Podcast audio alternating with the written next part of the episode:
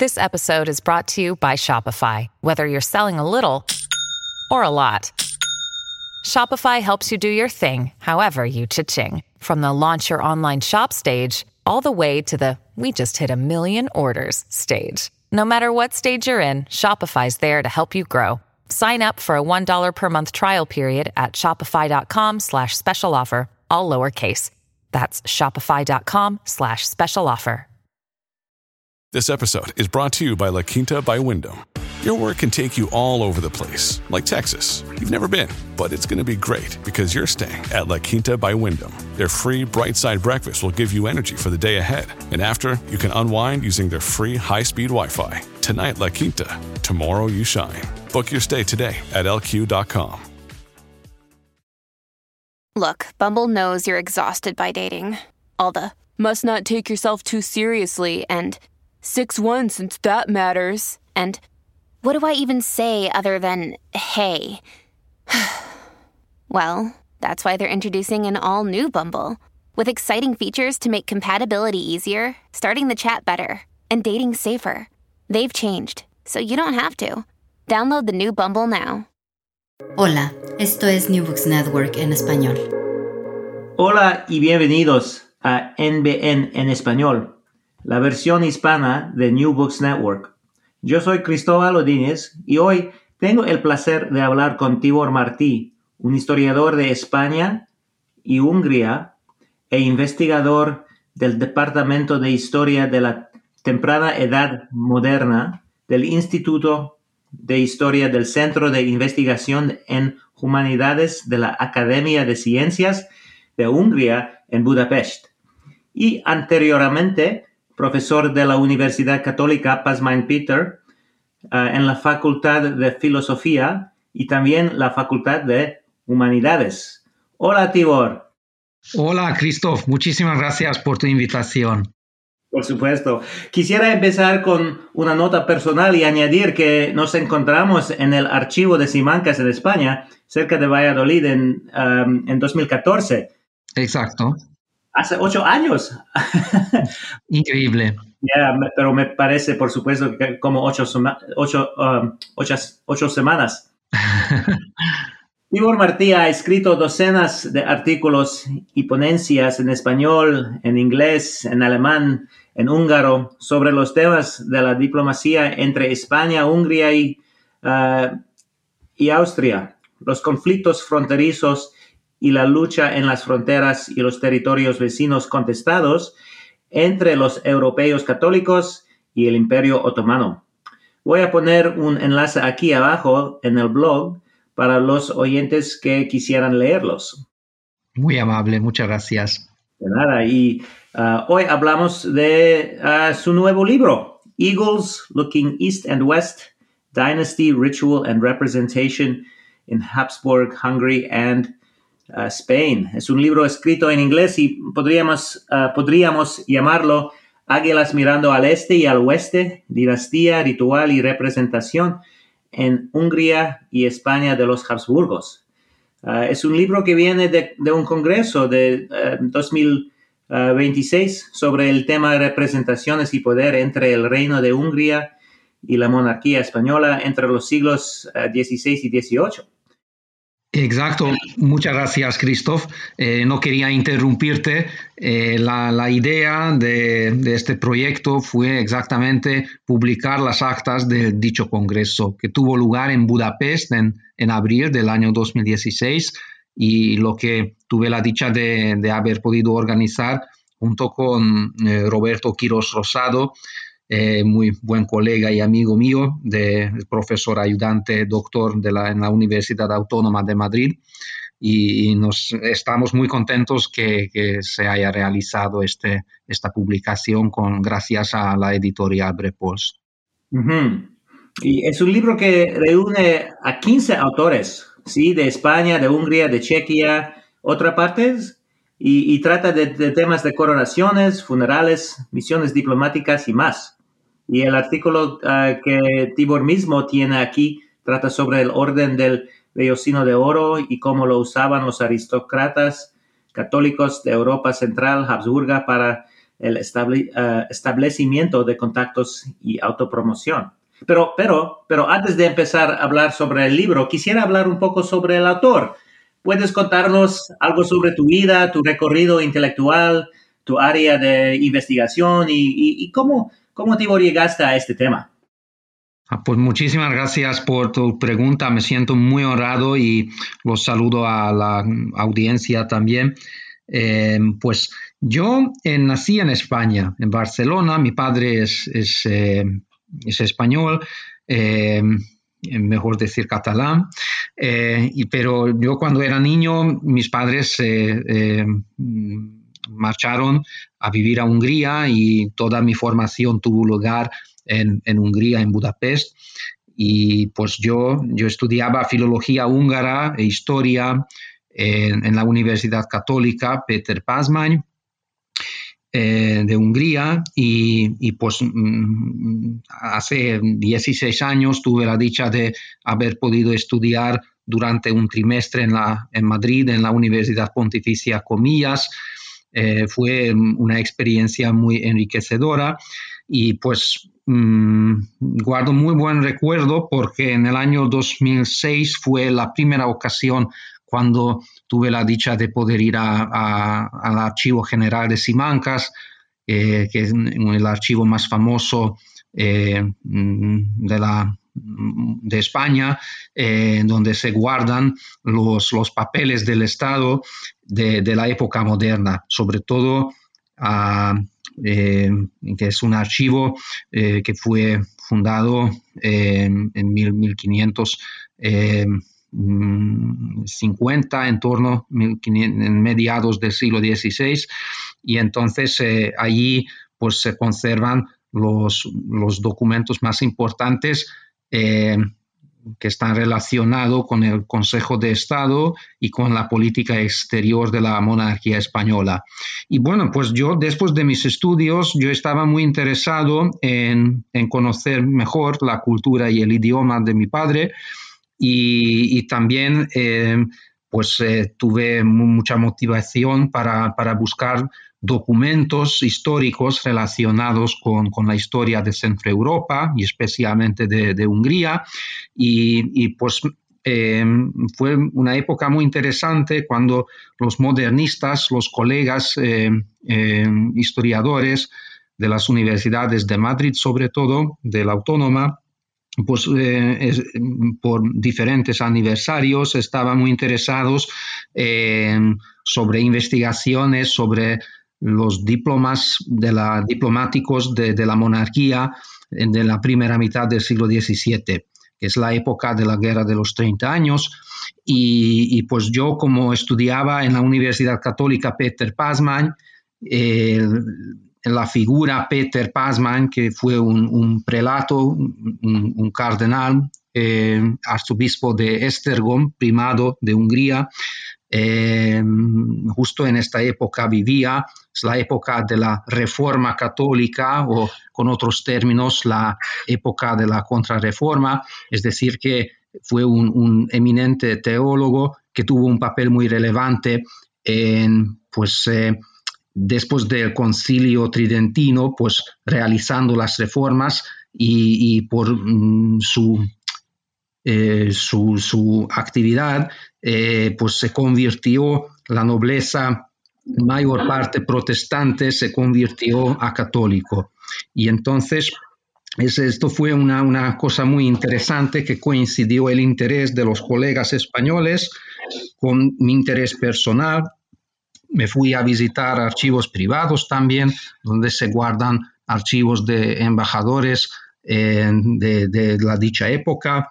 Em, al archivo de la Casa Ducal de Medinaceli, por ejemplo, en Toledo, em, donde se conservan eh, documentos de, mm, un, embajador español, eh, Francisco Moncada, conde de Osona, marqués de Aetona, que fue embajador español en la corte imperial entre 1624 hasta 1629 y pues em, le conocí em, a, los colegas de la Universidad Autónoma de Madrid, me invitaron a participar en congresos en el año 2009, en principios de diciembre, eh, un buen amigo y colega eh, Rubén González Cuerva organizó junto con el profesor José Martínez Millán un congreso eh, internacional sobre la,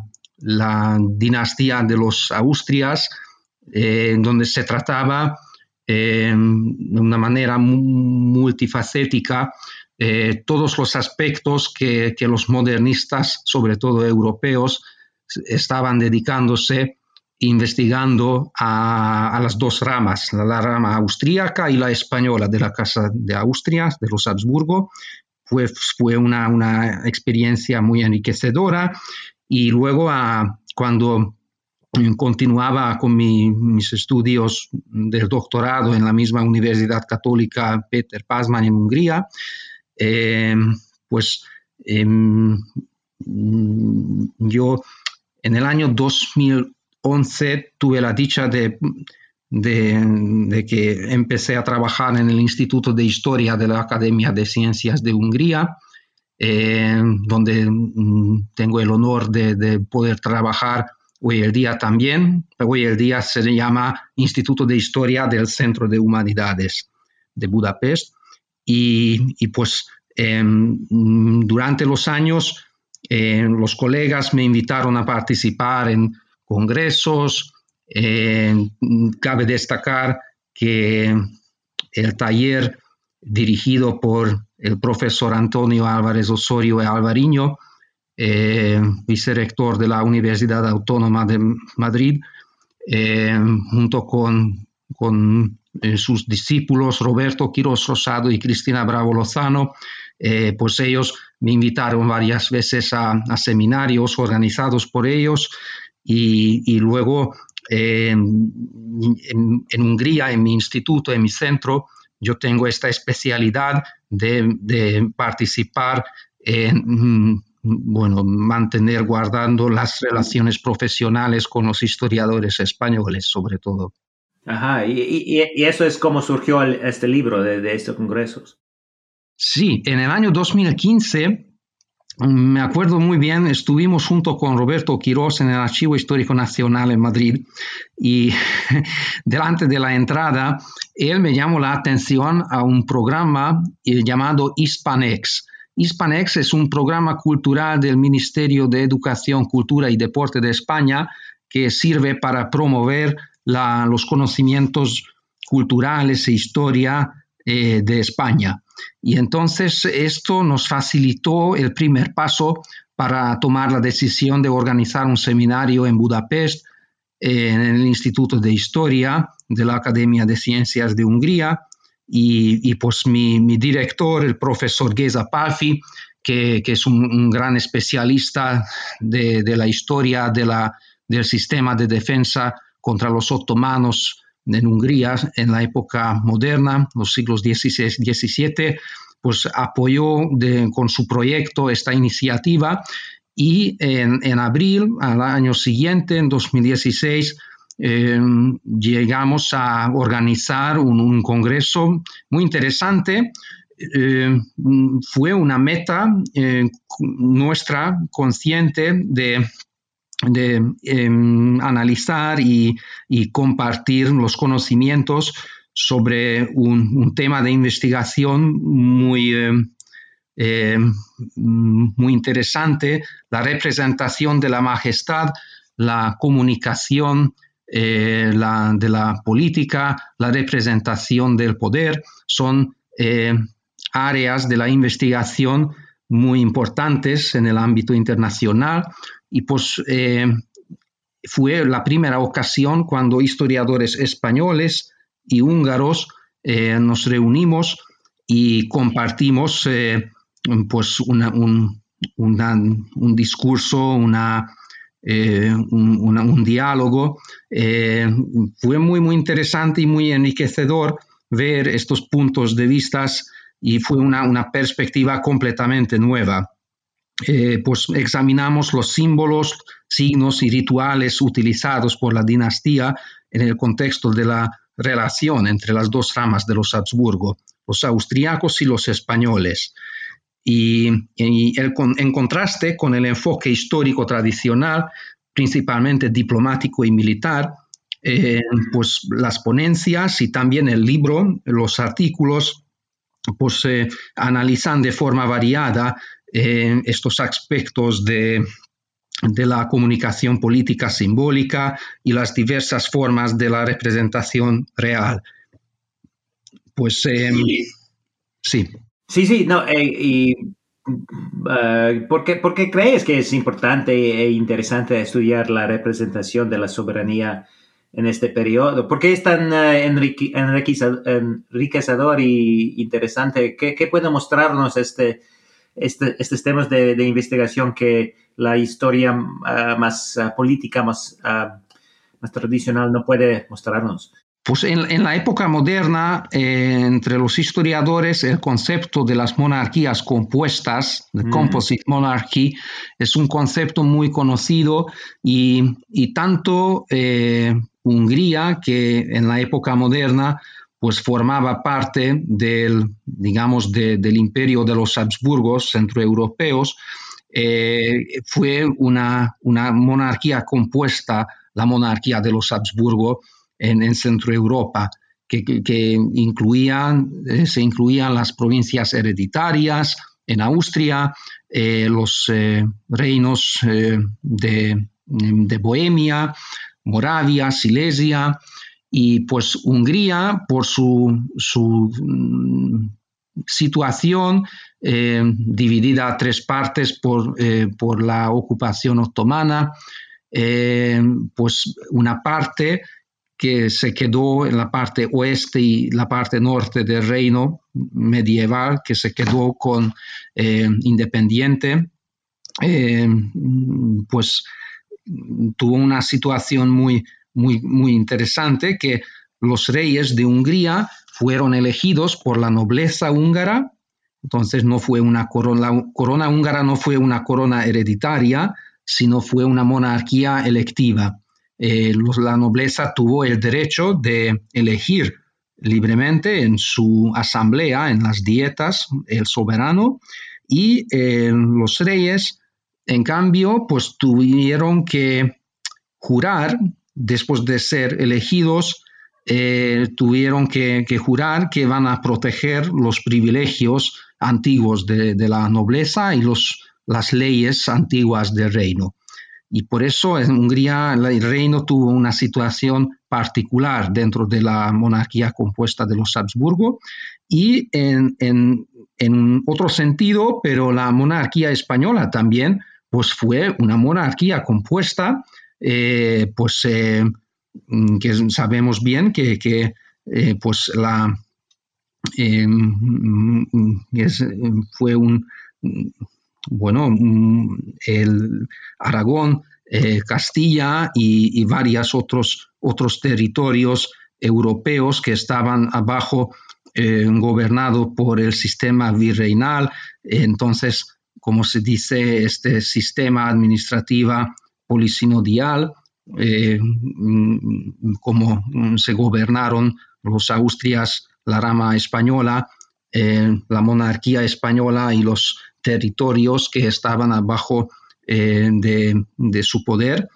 Eh, y entonces este, este punto de vista era muy interesante porque sobre la representación del poder eh, fue la representación de la soberanía de la Casa de los Habsburgos era, sigue siendo y, y, ya hace, hace mucho, muchas décadas, que es un tema de investigación muy importante, pero este punto de vista que tener una visión comparativa, que dos monarquías compuestas y, analizamos que en, el caso del reino húngaro, que es lo que hace más particular, es que como Buda, la capital medieval del reino, fue ocupado por los otomanos en 1541.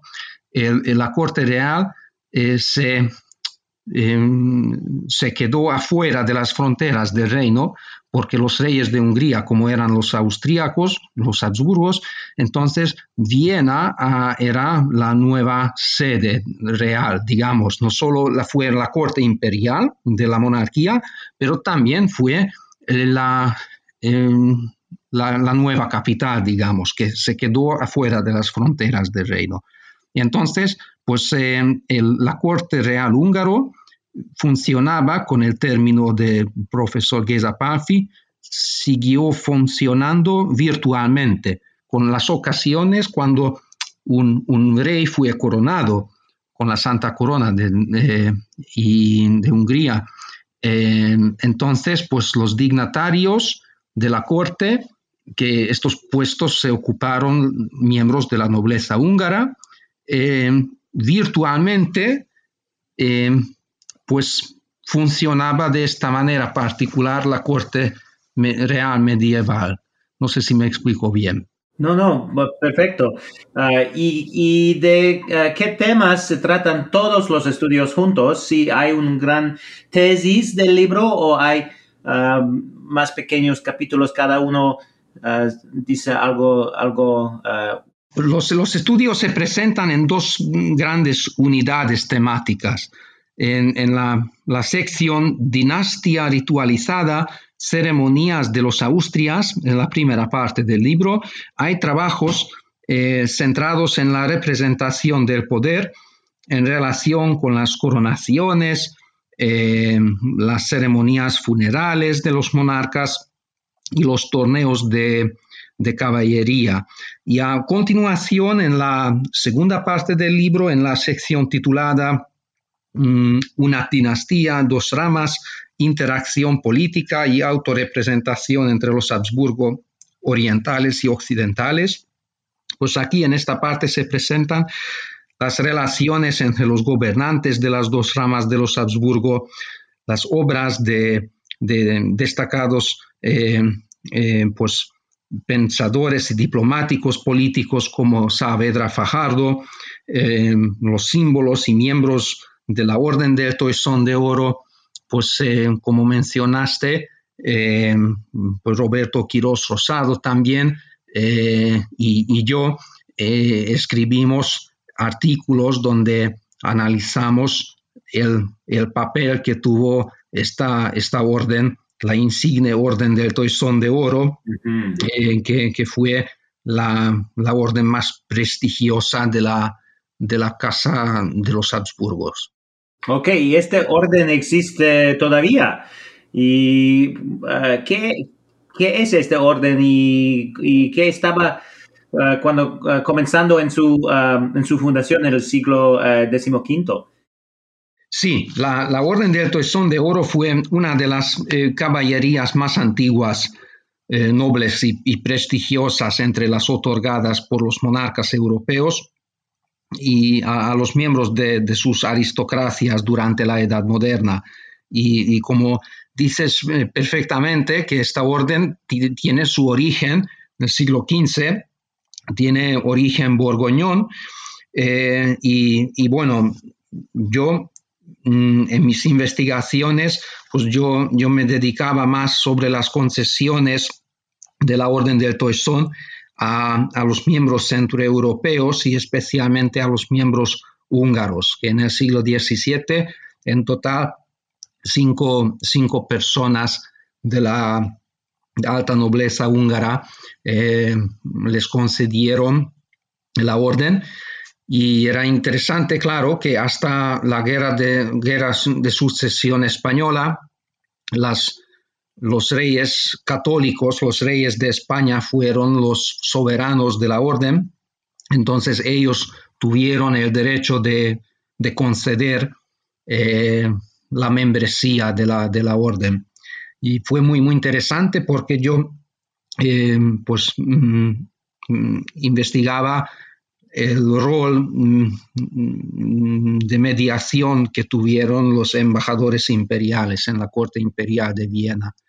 Entonces, como, en, el caso de los dichos cinco personas, porque eh, les habían concedido la orden de Toisón, que eh, qué importancia tuvo este, este, este acto y pues buscando las fuentes documentales en Viena, en, archivos españoles y en archivos familiares de Hungría, em, era muy interesante porque encontraba fuentes muy interesantes eh, sobre mm, los actos eh, solemnes cuando les las insignias fueron concedidas a los miembros de la orden, pero en la importancia que, que, tuvo y sigue teniendo hoy el día también esta orden, es, era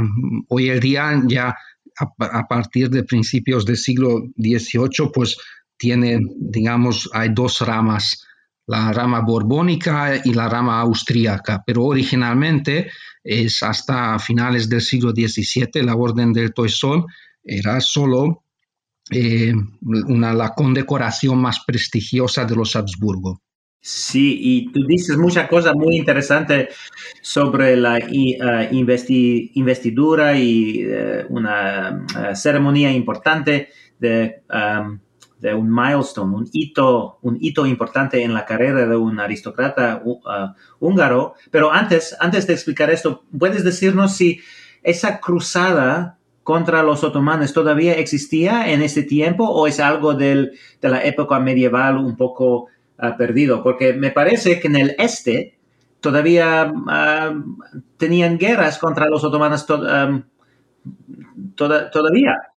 Por supuesto. Eh, en, los siglos XVI y XVII es justamente la época cuando el Imperio Otomano es la expansión del Imperio Otomano que lo, digamos, en Europa enfrentó con, con esta expansión profundamente en dos regiones, en el Mediterráneo y en Centro Europa.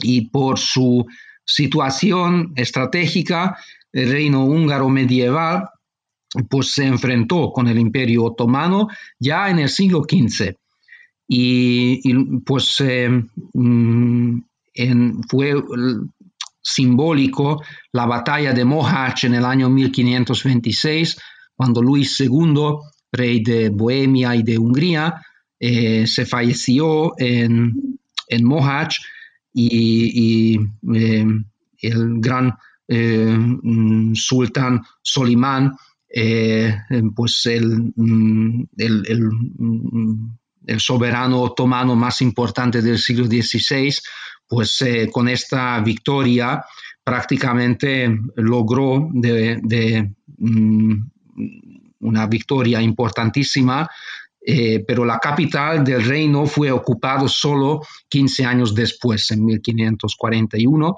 pero eh, durante los siglos XVI y XVII, efectivamente, eh, la, población de, Hungría fue militarizado porque eh, pues, a partir de 1541, cuando fue ocupado la capital medieval Buda, pues se fue dividido a tres partes el reino. La parte ocupada por los otomanos, que es la parte céntrica de, Hungría, eh, el Principado de Transilvania, que tuvo una cierta autonomía, pero eh, los príncipes de Transilvania tuvieron que, para poder ser príncipes, tuvieron que conseguir el, permiso del, del, imperio otomano, de los sultanes, y eh, la tercera parte del reino es el resto que se quedó eh, en la parte norte y oeste, y este es el, resto del reino. Y, donde estaban las fronteras, entre la frontera de Hungría otomana y el reino, el resto del reino, pues había una línea de defensa de, casi mil kilómetros de longitud, donde pues se en el año 1556, cuando Fernando I, emperador, rey de Hungría y Bohemia, pues se fundó el Consejo de Guerra en Viena y este, este mm, Consejo de Guerra tuvo un papel muy importante de eh, digamos, mm, organizar el sistema de defensa contra el imperio otomano. Entonces la política del, imperio otomano siempre, pues la meta principal era conseguir ocupar eh, Viena. Eh, y, para proteger eh, Viena en Hungría, donde estaba la frontera, en esta línea de defensa, se fue organizado una, una línea de defensa que contenía fortalezas eh, y, pues habían diferentes tres líneas había y por supuesto que económica y, mente para mantener esta línea de defensa pues requería una cooperación eh, una subvención muy importante de parte no solo de las provincias hereditarias sino de, del imperio del Sacro Imperio Romano también, pues eh, mm, apoyaron económicamente eh, esta línea de defensa en Centro Europa para proteger Viena y, y pues a ellos mismos. When you need mealtime inspiration, it's worth shopping Kroger, where you'll find over 30,000 mouthwatering choices that excite your inner foodie. And no matter what tasty choice you make, you'll enjoy our everyday low prices, plus extra ways to save, like digital coupons worth over $600 each week. You can also save up to $1 off per gallon at the pump with fuel points. More savings and more inspiring flavors make shopping Kroger worth it every time. Kroger, fresh for everyone. Fuel restrictions apply. Ok, y uh, dividida en tres partes como la Galia de, de, César, ¿sí? Uh, pero sí. están de, la, las fuerzas son más o menos e, egales o es que los otomanes son mucho más fuertes, pero la distancia les hace uh, difícil con, con dificultades con la conquista, las ah, cadenas de suministro, todo o, algo como así, porque sabemos que estaban a Viena dos veces, en 1529 y otra vez en 1673, pero sin ganar, sin tomar esta gran ciudad. Uh, ¿Cómo es en, en, en, tablas, stalemate, como en, ajedrez o algo diferente? Mm, pues muy interesante. Eh, el imperio otomano, eh, pues continuamente significó una amenaza continua. Es decir, eh, pues mm, mm, claro, en, el siglo XVI, después de la batalla de Mohács, pues prácticamente Hungría, pues como una gran parte de, la nobleza eh, que participó en la batalla se falleció. Eh, después Hungría eh, solo no era capaz de resistir contra el imperio otomano y mm, pues efectivamente pues durante el, siglo XVI habían mm, varias campañas eh, mm, y, Hungría otomana, pues eh, se aumentó el territorio controlado por los otomanos eh, hasta todavía en el siglo XVII también. Este, entonces, habían pases entre la monarquía de los Habsburgo y el imperio otomano, mm, pero sobre todo a partir del 1606, que se llama la, la paz de Žitvotorok, la paz de Viena y de, de eh, y esto fue, digamos, una estructura eh, desde el punto de vista de las relaciones entre el imperio otomano y la, monarquía de los Habsburgo, pero pues eh, mm, digamos, esto fue un peligro muy vivo durante todo el siglo XVI y en el siglo XVII también, que la, expansión otomana, pues era una, tuvieron un, sistema administrativo que mm, habían unas franjas donde tanto los otomanos como, como en el reino de Húngaro, pues mm, la gente, la población tuvo que pagar tasas, tal, a veces doble veces. Entonces es la justamente cuando en el siglo XVI, pues cuando la demografía, las tendencias demográficas toda Europa, pues había una, una coyuntura en la agricultura, pues Hungría y esta zona de Europa lo perdió la posibilidad de cualquier coyuntura por este peligro constante que significó el imperio otomano en la región. Ajá.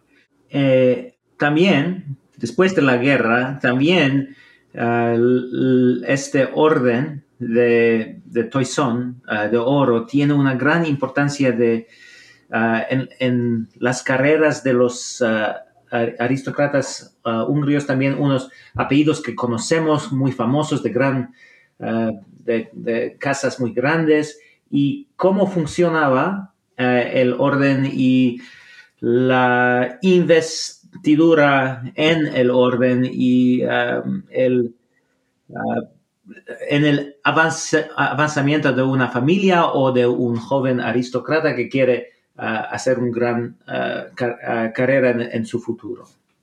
En, alianza, en alianza con los reyes católicos del, del, oeste también, en, en, apoyando los del este.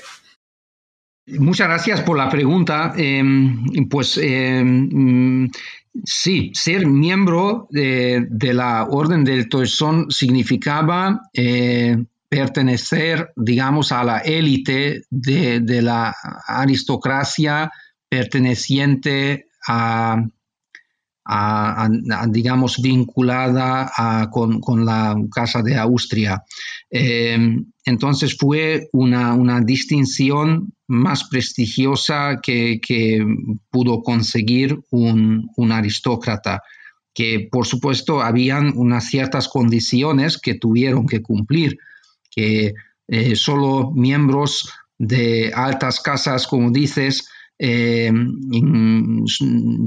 personas cuyas familias sirvieron ya desde generaciones a, los Habsburgos. Entonces tuvieron que ser católicos leales a la, dinastía eh, y, yo tengo la impresión que durante el siglo XVII siempre, siempre eh, tuvieron que realizar un favor extraordinario para, para que puedan conseguir la concesión. Eh, un historiador eh, español muy famoso, eh, Pere Molas Ribalta, en la revista Pedralbes escribió un artículo donde analiza que los miembros de la orden, los miembros centroeuropeos, cómo, cómo, podían conseguir la orden del Toisón. Un, colega que es coautor en, nuestro libro, eh, Pavel Marek, eh, tiene una monografía muy importante sobre la historia de la embajada eh, española en la corte imperial mm, a partir de 1556 hasta, hasta mediados del siglo XVII. Y, pues Pavel también subraya que como el número de, de los miembros de la orden era limitado, eh, pues eh, para, ser miembro de la orden era imprescindible de, la, con la mediación, el rol mediador de, la, de los embajadores de los reyes católicos.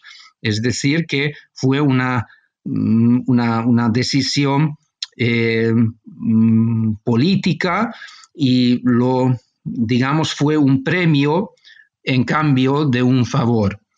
Pues voy a decir dos ejemplos.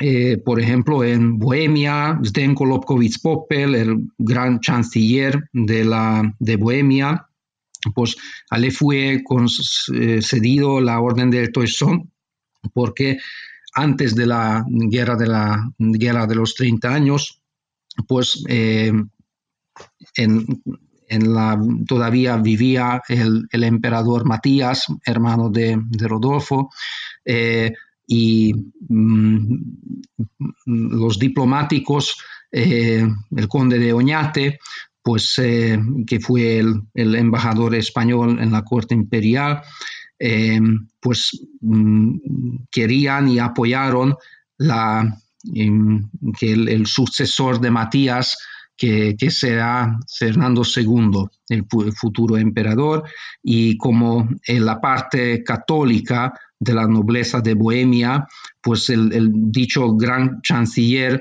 eh, Popel, él fue que consiguió en la asamblea de la nobleza eh, que lo vayan apoyando la, la herencia de Fernando II al trono eh, de Bohemia. Y muy parecido a en el año 1625, poco más tarde, eh, cuando el, Palatino de Hungría es el, líder de la nobleza eh, húngara, el Palatino, virrey sería vicerex en latín, es decir, que la, la, persona que, el líder secular de la nobleza, pues consiguió junto con el arzobispo Pazman, eh, mm, junto con el primado de Hungría, para que el archiduque Fernando Ernesto, eh, hijo del dicho Fernando II, futuro Fernando III, que la nobleza húngara lo eligiesen al archiduque como rey de Hungría, pues eh, mm, después del éxito, el embajador Márquez de Aitona le pidió a Felipe IV, rey de España, para, para concederle al palatino húngaro la orden del Toisón, eh, que no, no fue un, un, proceso automático, sino este es, em, hay, que, hay que tener en cuenta que estos políticos, que eran los políticos más importantes de su región, de su reino, eh, recibían, eh, lo habían recibido la orden del Toisón por servir la dinastía, por servir los intereses de los Habsburgo. Ajá. Muy bien, muy interesante. Y eh, yo creo que tu trabajo avanza, avanza nuestra comprensión, algo muy relevante para comprender cómo, cómo funcionaba Europa y, Europa, además de la, de la cristiandad, de la de Christendom, Europe not Christendom, cómo, cómo pasamos del periodo medieval al, al mundo que tenemos ahora, o, o, al menos hasta el siglo XX y la, y la Primera Guerra Mundial, cuando todos estos imperios uh, terminaron. Sí, eh, muchas gracias. Y me hizo mucha alegría tu, pregunta, es realmente interesante que, que, relación hay entre las órdenes militares y la lucha contra los otomanos. Porque en, España, eh, en la monarquía eh, española, las órdenes militares, la caballería tiene mucha tradición. Las órdenes Montesa, Calatrava, eh, la orden, de San Juan, la orden de Santiago, efectivamente, pues eh, la orden del Toisón es un poco diferente porque, digamos, fue un, eh, como acaba de decir, que pocos, pocas personas tuvieron el privilegio de ser, de recibir las insignias eh, de la Orden del Toisón, eh, pero em, por ejemplo en el caso de Hungría es interesante que la, alta nobleza húngara también tuvo un papel muy importante en el sistema de defensa contra el, imperio otomano, porque estas personas, estas familias tuvieron, bueno, latifundios, territorios enormes, y tuvieron también este, cargos militares importantes. Eh, la, política de la defensa fue organizada mm, desde Viena por el Consejo de Guerra, pero eh, estas, estos, los miembros de estas familias, los Esterházis, los Botjani, los Drini, eh, otra familia, los Nadosdi, son las altas mm, familias de la alta nobleza húngara. Entonces ellos personalmente tomaron parte en, la, en, los siglos XVI y XVII, tomaron personalmente parte en, las, en las guerras contra los otomanos. Es decir, que... Em, Entonces, es mucho más que solamente un símbolo, porque... Claro. Ya. Ah, ok, perfecto, perfecto. Ah, ¿Qué más? Ah, ¿puedo, ¿Puedo preguntarte qué, qué aprendiste de, de, otros artículos en este, en este volumen? ¿O algo que te encantó o te sorprendió en, en, en el trabajo de, tu, de tus compañeros? Pues el, volumen eh, presenta varios aspectos de la representación dinástica que han sido poco estudiados eh, y aquí solo voy a mencionar algunos resultados significativos e interesantes. En, su artículo, Geza Palfi, él es director del, grupo de investigación de la Santa Corona de Hungría, eh, presenta las formas de representación heráldica de las dinastías centroeuropeas, los Habsburgo, los Uñodi, Jagellón y, Luxemburgo, en las coronaciones y, y, funerales reales de la Baja Edad Media y principios de la Edad Moderna, a través del uso del escudo de armas y del uso de las banderas. Eh, pues el, profesor Alfredo Floristán y Miscoz, profesor de la Universidad de Alcalá de Henares, aborda la influencia de los procesos político-culturales de la Edad Media y las innovaciones introducidas durante el siglo XVI respecto a las fórmulas externas de soberanía en el reino de Navarra. Eh, me hizo mucha alegría que colaboraron con nosotros eh, historiadores de arte, así eh, Borbala Guyash, eh, mm, por ejemplo, en su trabajo revela las ceremonias seculares de la corte relacionadas con las coronaciones de Maximiliano II y Rodolfo II en, en Presburgo en 1563 y 1572 eh, dos colegas checos, Václav Bušek y, Pavel Marek, contribuyeron y ofrecen un, análisis detallado de la representación funeral de los Habsburgo. Eh, entonces analizan eh, las ceremonias funerales tras la muerte del emperador Rodolfo II en el año 1612. otro trabajo, por ejemplo, mm, el artículo de Nora Etini interpreta la información sobre la representación política en las noticias impresas, en las relaciones de sucesos, eh, analiza estas fuentes documentales contemporáneas con motivo de la coronación del rey José I de Hungría del año 1687 eh, y, y, pues lo analiza desde la perspectiva del público imperial. Em, el profesor Janos Kalmar em, arroja luz sobre los antecedentes de la proclamación del archiduque Carlos de Habsburgo, más tarde conocido como Carlos III de Hungría, em, y, pues mm, presenta el acceso al trono de, España y Aragón, principios del siglo XVIII. La, segunda parte del libro está mm, dedicada al estudio de las relaciones políticas entre las dos ramas de la dinastía. Eh, Zoltán Korpas es autor de, un artículo mm, también muy interesante que trata la, política de los dos hermanos, Carlos V y Fernando I, hacia Hungría.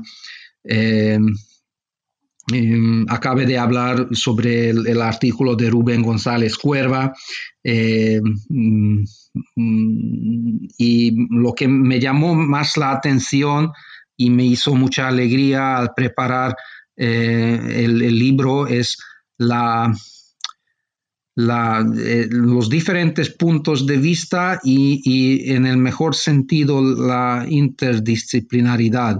Esto caracteriza mucho al libro y, me alegro por eso. Eh, pues mm, mm, Tibor Monostori analiza los pasajes sobre el reino de Hungría en la obra de Saavedra Fajardo. Saavedra Fajardo es uno de los pensadores políticos españoles más importantes del siglo XVII. Cristina Bravo Lozano presenta un estudio de casos sobre el funcionamiento ceremonial de la Corte de La Haya, eh, concretamente la estancia en los Países Bajos alemanes de los diplomáticos españoles que llegaron a La Haya en 1648, procedentes de las negociaciones de paz de Münster.